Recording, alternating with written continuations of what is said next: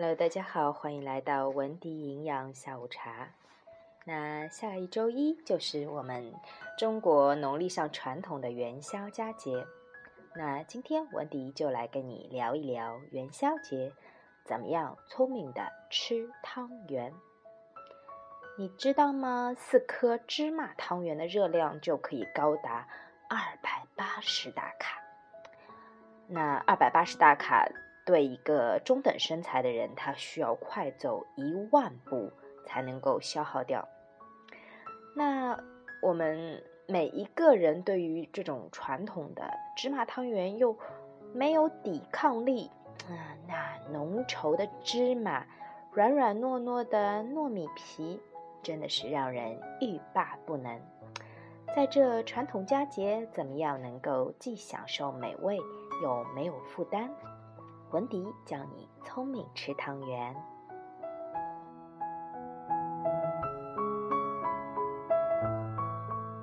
首先，第一个攻略啊，第一个方法就是建议大家避大选小。那我们粗略的估计，一碗米饭它的热量大概是二百八十大卡，一颗三克左右没有包馅儿的小圆子。每颗大概是七卡，那大约四十颗才是等于一碗白米饭的热量。那一颗传统的包芝麻馅儿的芝麻汤圆，大概含油脂三克，一颗的热量在七十大卡，吃四颗就相当于一碗米饭。所以呢，喜欢糯米的同志们，不妨可以选择小圆子。来满足口腹之欲。另外，不知道大家有没有这样的感觉？其实你吃芝麻汤圆儿的时候，你吃第一颗的时候呢，感觉非常的棒，那个甜糯流流荒的那种感觉。但是吃到第二颗、第三颗、第四颗，其实感觉就非常的甜腻了。所以呢，不妨减少芝麻汤圆的数量。几个人分一大碗，浅尝辄止，那是非常好的避免摄入高油、高脂、高热量的聪明方法。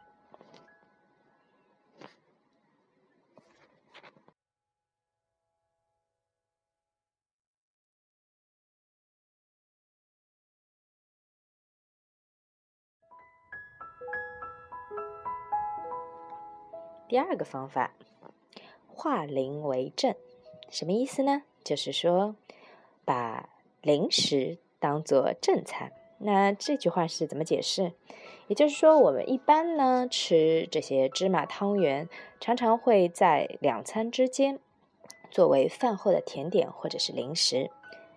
嗯，那不妨可以把吃汤圆的时间挪到新陈代谢非常旺盛的上午或者是中午。作为早餐的话，我们可以搭配一些纤维素含量比较高的水果，像橙子、奇异果，或者是枸杞啊、红枣这一类。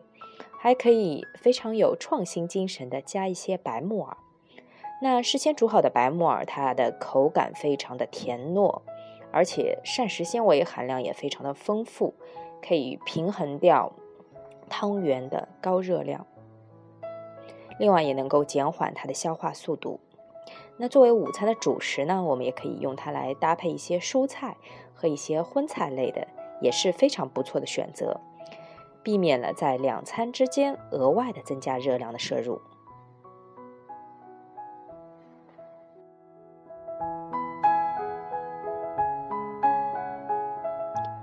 第三个方法就是化甜为咸。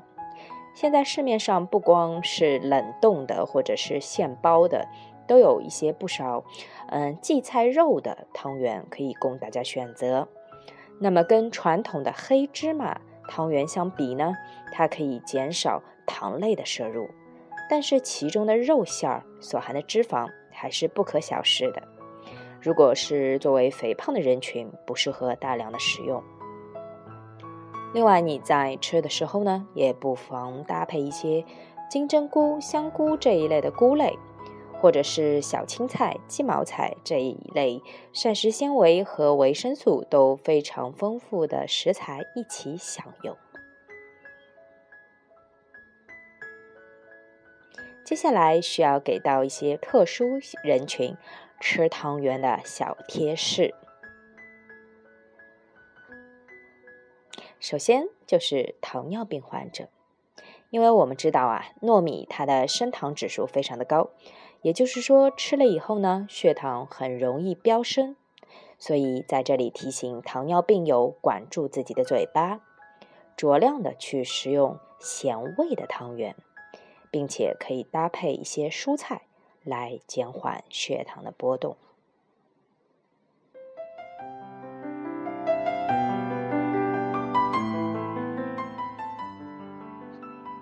接下来讲一讲高血压的人群。作为包心的咸汤圆，其中氯化钠的含量非常的高，所以建议高血压的病人呢吃糖甜的汤圆。所以你看，没有完全好的或者是不好的食物，嗯，只不过是需要根据自身的健康情况来做聪明的选择。第三，讲一讲肾脏病。那作为肾脏病人群呢，需要特别的去留意花生、芝麻、豆沙这一类含磷比较高的馅料，还有一些人肠胃功能不佳。比如说，嗯，会有胃溃疡啊、慢性胃炎啊、消化不良这样的人群，再加上一些老年人和孩子，因为糯米非常的不容易消化，粘性也非常的高，加上甜食呢容易导致胃食道逆流，所以建议这些人群呢，对于汤圆浅尝即止。消化能力特别差的老人和孩子呢，也切记不要贪多。不要吃的很快，囫囵吞枣般的。另外，最好不要晚上吃。对于痛风患者这一类高油脂的食材呢，会影响到尿酸的排泄，增高痛风发生的可能性。因此呢，痛风患者需要避免食用。接下来讲一讲选购汤圆的时候需要注意些什么。包装的产品呢，要包装比较的完整。另外，外包装上的有效日期和生产日期日期都需要注意一下。那对于购买一些手工当场制作的汤圆，则要注意工作人员手部清洁以及环境卫生。现在外面还有售不少所谓的健康汤圆、水晶汤圆。来迎合现代人好新鲜又讲究健康的心理，但是你知道吗？这无非是旧瓶装新酒，万变不离其宗。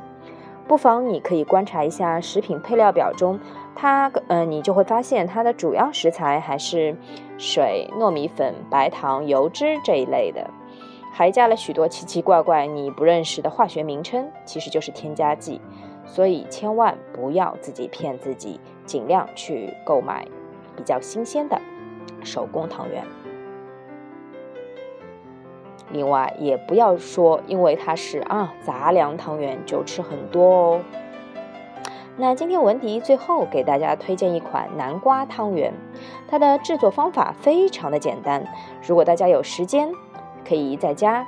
自己或者带小朋友一起来 DIY 也是非常不错的亲子活动。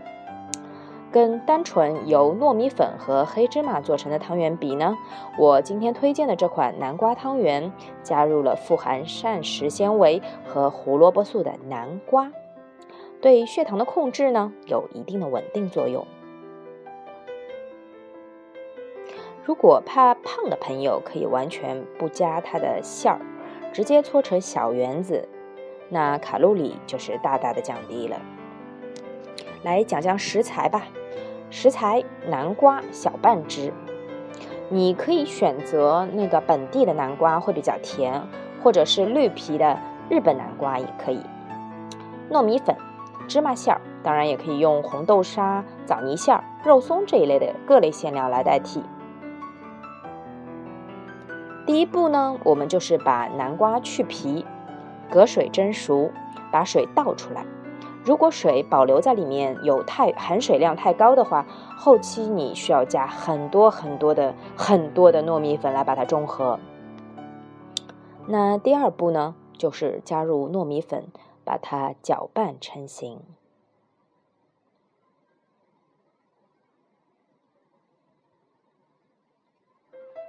第三步，我们就可以把这个大面团把它揉成一个一个的小面团，每一个小面团里呢包入一块芝麻馅，把它滚圆。这里可以借助糯米粉。第四步呢，就是非常有耐心的包成一个一个一个一个大小差不多的汤圆，把水烧开，把自己想吃的汤圆，呃。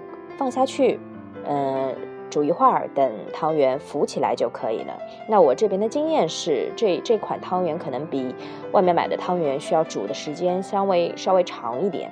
那多下的一些汤圆呢，就可以放到冰箱冷冻保存。好啦，今天的文迪营养下午茶就到这里了。有一些朋友想知道我的文字版在哪里可以看到，一种方法呢，你是可以加我的个人微信公众号“文迪玩厨房”；另外一种方法呢，你就是可以下载大众医学 APP，搜索“文迪”，可以免费的获得所有的文字版。呃，当然，大众医学它是不定期的更新的，所有的文字版都可以在文迪的个人微信公众号“文迪玩厨房”上可以看到。好，我们下一次见。这里先卖一个关子。那我们知道，嗯，过完元宵节，我们的年 算正式过完了。文迪下一期会来讲一讲节后如何甩脂、减肥大作战。那这一篇文，呃，这这一篇，呃，文迪之前有跟上海交通广播电台的有请发言人合作过，但是当时讲的不是太尽兴。那好，在我自己的个人播客里，我会给大家来讲一讲。好，今天就到这里啦，所有的版权都归文迪所有。如果你需要转载，要跟我联系哦。好，拜拜。